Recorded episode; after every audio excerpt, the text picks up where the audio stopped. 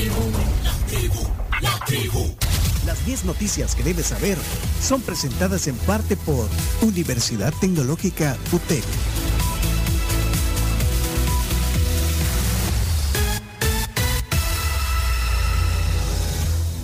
Comenzamos con las noticias. La número uno. Adelante, Carl. Ministro de Seguridad anticipa que habrá una quinta prórroga del régimen de excepción.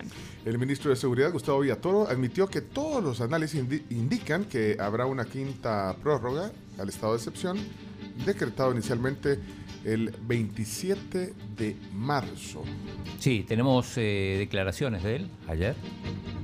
Señor, régimen de excepción, estamos en una cuarta prórroga ya, ¿verdad? Sí. ¿Va a haber una quinta? Pues los, todos los análisis que nosotros tenemos eh, y parte de, la, las proyecciones y la estrategia, lo más seguro es que sí exista una, prórroga, es una herramienta que nos está funcionando mucho, Moisés, y bueno, los números no, lo, no nos dejan mentir. Eh, ya llevamos cuatro meses con, promedios inferiores a un homicidio diario dentro de los meses. Estamos 0,4, 0,5, 0,7. Bueno, así que sí, sí, se va. Bueno, ya, ya, algunas personas vaticinan que por lo menos... Va a ser indefinido esto.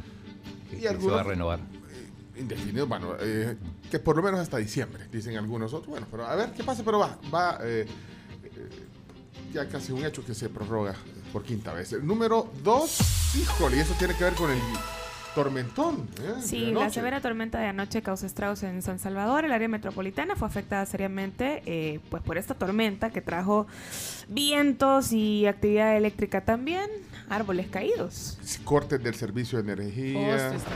Bueno, en algunos lugares el servicio de agua potable. Hoy en la mañana nos daban muchos reportes sobre cierre de algunas vías como la calle 5 de noviembre. Así es, entonces definitivamente... árboles. Hubo personas atrapadas anoche en sus vehículos por la caída de, los árboles. En el Boulevard Universitario, por ejemplo, vi una imagen de un carro que había quedado a la mitad de la intersección de, los mm. semáforos, el agua casi que al nivel de las ventanas, o sea, algo tremendo, terrible. No sé si vieron un video del, eh, en Don Rúa, la corona de María, María Auxiliadora se la llevó el viento. Se la, se la llevó la, la, lluvia, la corriente. ¿Alguien, alguien ahí estaba filmando, bueno, nos lo compartió algún oyente también. Se veía como, se veía alguien de una casa, porque se veía hasta como una cesta de una plantita. Entonces me imagino que era una de las casas cercanas. bueno, el viento que hubo. Bueno, y tengan precaución porque todavía hay eh, pues, consecuencias de esto. tenemos un audio del ministro de Gobernación, Juan Carlos Videgaín, eh, de esta mañana, en conferencia de prensa, donde comenta un poco, da algunos números de lo, de lo que dejó el tormentón. Tenemos un muro colapsado, seis vehículos afectados, dos vallas publicitarias afectadas. Dos vallas. Y 17 eh, afectaciones en tendido eléctrico. Aquí se estuvo muy activo y las empresas de alumbrado público pues eh, estuvieron apoyando también con su trabajo y lo siguen haciendo. Tuvimos 10 personas autoevacuadas, los íbamos a llevar a un albergue, al final se llevaron a a, una, a la casa de unos familiares, se les dimos el servicio de autoevacuación y esto fue en la colonia tonal de San Salvador. Ya se liberó, cayó un árbol de, los que estamos hablando arriba de su vivienda y los equipos llegaron, hicieron la atención respectiva 88 y ya está fuera de peligro esa vivienda y esa familia. Muchas gracias. Bueno, de nada, eh, ministro. Eh, avalan 6 millones para el sistema de drenaje de Santa Lucía y algunas calles de San Salvador. Vi que la Asamblea va a aprobar una reforma presupuestaria por esa cantidad para, bueno, también paliar un poquito esta situación. de las zonas más afectadas, ¿no? Sí, ahí está en el Día del Mundo hoy. Bueno, noticia número 3. Adelante, Carms.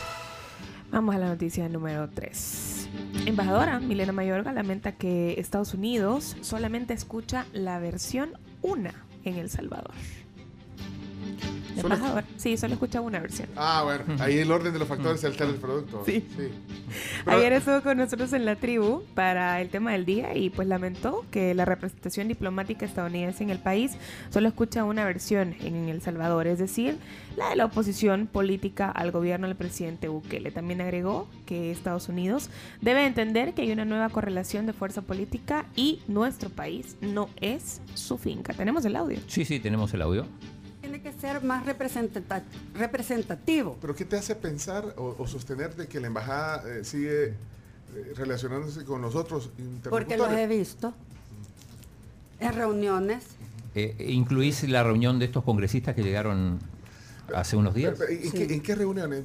bueno, para el 4 de julio que estuve invitada en la, en, la embajada, realmente pues obviamente estuvimos ahí para festejar el, aniversario de independencia, pero los rostros es prácticamente todos los que atacan al gobierno, entonces se tienen que abrir a escuchar todas las voces. O sea, los invitados a ese evento eran más del, digamos, de... Éramos muy, éramos solamente como cuatro funcionarios. ¿Y sabes qué pasa? Entonces, que al final creo que tenemos que avanzar en el tema de que tienen que entender que aquí la, la, correlación política cambió, cambiaron eh, los actores políticos, eh, no pueden seguir estancados en el pasado y nosotros hemos exigido desde el presidente Biden, con mucho respeto, decirles, bueno, El Salvador es un país soberano, independiente, que tiene autodeterminación. Ahí está la embajadora de El Salvador en Washington. Confirmó ayer también que lo que veíamos o lo que posteó el presidente era una serie coreana. Sí. Cuando se cambió el nombre. Cuando se cambió era una serie. Era, ficción. Era ficción. Por, eso, no es que se equivocaron, o sea. Era ficción. En una serie. En una serie. Bueno, eh, noticia número 4. El diputado Guevara demandará a Estados Unidos hasta por 10 millones de dólares por incluirlo en lista Engel. Dice que está preparando una demanda hasta por esa cantidad, 10 millones de dólares, en contra de dos altos funcionarios de la Embajada de Estados Unidos por enviar a Washington eh, informes eh, que derivaron eh, su inclusión en la lista Engel. Aquí habló sobre la visa. Exacto, esto fue en una entrevista de TVX con el periodista Mauricio Maravilla. Habló, habló dos cosas sobre, sobre el tema de pandillas y sobre la visa, pero escuchemos primero lo, lo de la visa. Sí, ¿qué dijo? Me hicieron pasar en el consulado normal enfrente de toda la gente y te lo voy a decir en honesto, lo que querían era humillarme. Lo que querían, ni siquiera una salita aparte para comunicarme. Entonces me, me todavía me dijeron de que si, si, si tenía el documento, yo le dije quítemela. Y le puse el documento, sellala allá, que yo no voy a cambiar porque sabía lo que me estaban diciendo. Yo no voy a cambiar mi opinión para hoy. ¿Qué es lo que quería Estados Unidos o, este, o, este, o esta administración de Biden? Quería que yo llegara, cuando me quitaran la visa humanitaria, que le fuera a tocar la puerta y decirle, miren, disculpen, voy a cambiar, voy a dividir el voto de mi fracción eh, les tengo miedo. Y no lo hice. Por eso fue que me incluyeron en la lista Angel. ¿Alguna vez, Cristian, tú has eh, recibido alguna llamada de algún funcionario de la Embajada de Estados Unidos pidiéndote reuniones? ¿Te han llamado? ¿Te han buscado? La primera vez que me buscaron fue cuando era candidato y me dijeron de que no pusiera un tweet eh, contra Margarita Escobar, imagínate, en los que los mencionara a ellos, que bajara ese tweet. Esa fue la primera. ¿Ya lo habías publicado? Sí, lo había publicado. Ajá, y me llamaron que lo quitaran. Y yo de bruto les dije que sí, que lo, quité, fíjate. En la inexperiencia. Ahí me imagino que ellos dijeron, ah, esto es el mismo de siempre. Pero para eso no la pasaron a una salita. Y ahorita ya estamos analizando ponerle una demanda de al menos de 10 millones de dólares a dos de los funcionarios, actuales funcionarios de la Embajada Americana, que pasaron estos informes falsos sobre mi persona. No porque eh, me afecte a mí, sino porque le afectan a la salud de mi hijo de cuatro años. Bueno, una demanda. Sí, 10 millones de dólares va a pedir. Eh, habló también sobre eh, el CRUC. Sí, le preguntaron, eh, porque, escuchemos. Es que se reveló un audio de un funcionario de gobierno, Carlos Marroquín, que dijo que había sacado a un pandillero hacia Guatemala, a un pandillero reclamado por la justicia de Estados Unidos. Esas cosas no ameritan una investigación de un fiscal general de la República que tomara eso y dice, por lo menos esto amerita una investigación seria yo no, me acuerdo haber escuchado esa parte del audio donde decía que había sacado a un pandillero. Elmer Canales Rivera, bueno, alias Croc. Ah, ahí está, esta es la entrevista ayer, vea. ¿Por qué no invitas a Cristian? ¿Crees que te acepta? Preguntémosle a Anabel Belloso qué tal si Anabel no nos puede hacer lobby. no creo. ya, vino Anabel Belloso. Hoy estar aquí, la diputada Anabel Belloso de la FML. Ya le vamos a, que nos haga lobby con vos. ¿O no traes el número de Cristian? Eh, sí, sí lo tenemos. No creo. Yo creo que es más fácil por otro lado que por, por Anabel, ¿eh? Es más fácil. Sí, pero no, no. Bueno, no, para que te cuente. ah, ya, ya vamos. Ya, vamos a hablar con ella. Bueno, vamos a, irte. De hecho, ayer fue protagonista también Anabel Belloso de, la. De la bueno, le, dieron visto bueno a, a, la disolución de la Digestic. Pero, Eh, hoy, va- hoy vamos a oír la opinión de Anabel aquí también. votó en contra. Votó en contra y, y también, de hecho, vi una publicación donde justificaba el por qué. Ya lo va a explicar aquí en el programa. Pero hubo debate ayer. Es que 63 votos en la Asamblea Legislativa aprobaron ayer o dieron la aprobación de la ley de disolución, liquidación y traslado de funciones de la Dirección General de Estadística y Censo.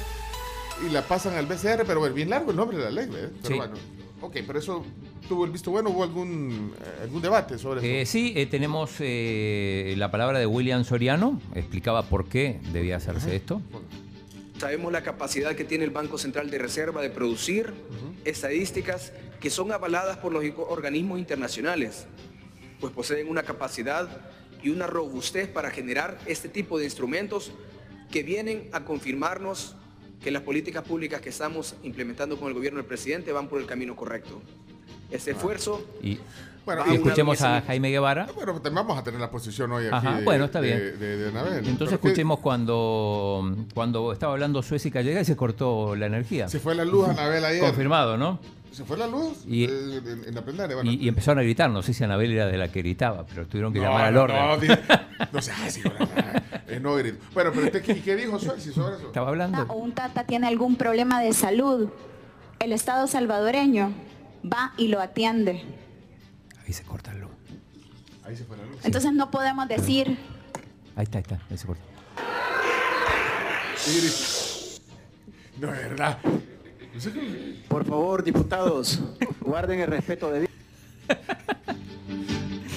Pues sí, pues cuando se va, cuando se- como cuando se va en el cine la lupa. Bueno, eso pasó ya en el Vamos, eh, eh, apurémonos que Apuremos, tenemos. Sí, apurémonos. Vámonos. Noticia número Seis. 6. Embarcaciones Agostines, plataforma de transferencias bancarias del BCR, movió 72 millones de dólares. Bueno, noticia número 7. Flujos migratorios en El Salvador aumentaron en un 127% durante el asueto de agosto. El gobierno de El Salvador brindó un balance de los resultados de las visitas internacionales en el país durante estas pasadas vacaciones, entre los cuales destaca pues este incremento del 127% en los flujos migratorios comparados con el mismo periodo del año anterior. Noticia número 8. Guatemaltecos realizan protestas contra gobierno del presidente Yamatei. La inflación, corrupción, persecución, eh, también persecución de, de defensores de derechos humanos, periodistas, como el caso que también pasó hace unos días, eh, desencadenan eh, en esta protesta de ayer en Guatemala. Bueno, ahí hay una nota, eh, varias notas sobre eso y se las compartimos en el Twitter. Noticia número 9. A seis días de inundación de mina en México, rescatistas intentarán entrar entre hoy y mañana. Y la noticia número 10. China cierra 12.000 cuentas en redes por promover inversión en criptomonedas. Esto fue con la administración del ciberespacio de China. El órgano regulador de Internet en el país asiático cerró estas 12.000 cuentas en redes sociales que promovían la inversión en criptomonedas cuyas actividades fueron declaradas ilegales. Chino, te van a cerrar la cuenta vos, porque vos sos chino. Chino No. y tengo Bitcoin. No, pero no sé si vieron que, digo, no, no es noticia, pero que por lo menos yo vi que un, un cajero de Chivo Wallet lo están, lo están quitando. No sé si hay más, no sé si vieron eso en redes, Pero en es que Twitter. Y funcionan los cajeros, los usan. Yo no sé. Yo Yo, no el, sé. el del, yo veo el del paseo y Yo también y lo veo siempre vacío. siempre vacío. No pero en este caso eh, eh, lo estaban lo estaban quitando. No sé si es que a lo mejor no funcionaba y lo están quitando o, o están quitando más. Si Averigüemos, sabe, averigüemos, averigüemos. Bueno, hasta aquí las 10 noticias que hay que saber. Esto eh, queda en podcast también si quieren eh, escucharlas eh, o compartirlas. Viene nuestro tema del día. El tema del día, la diputada Anabel Belloso, aquí en la tribu. Dos minutos, regresamos.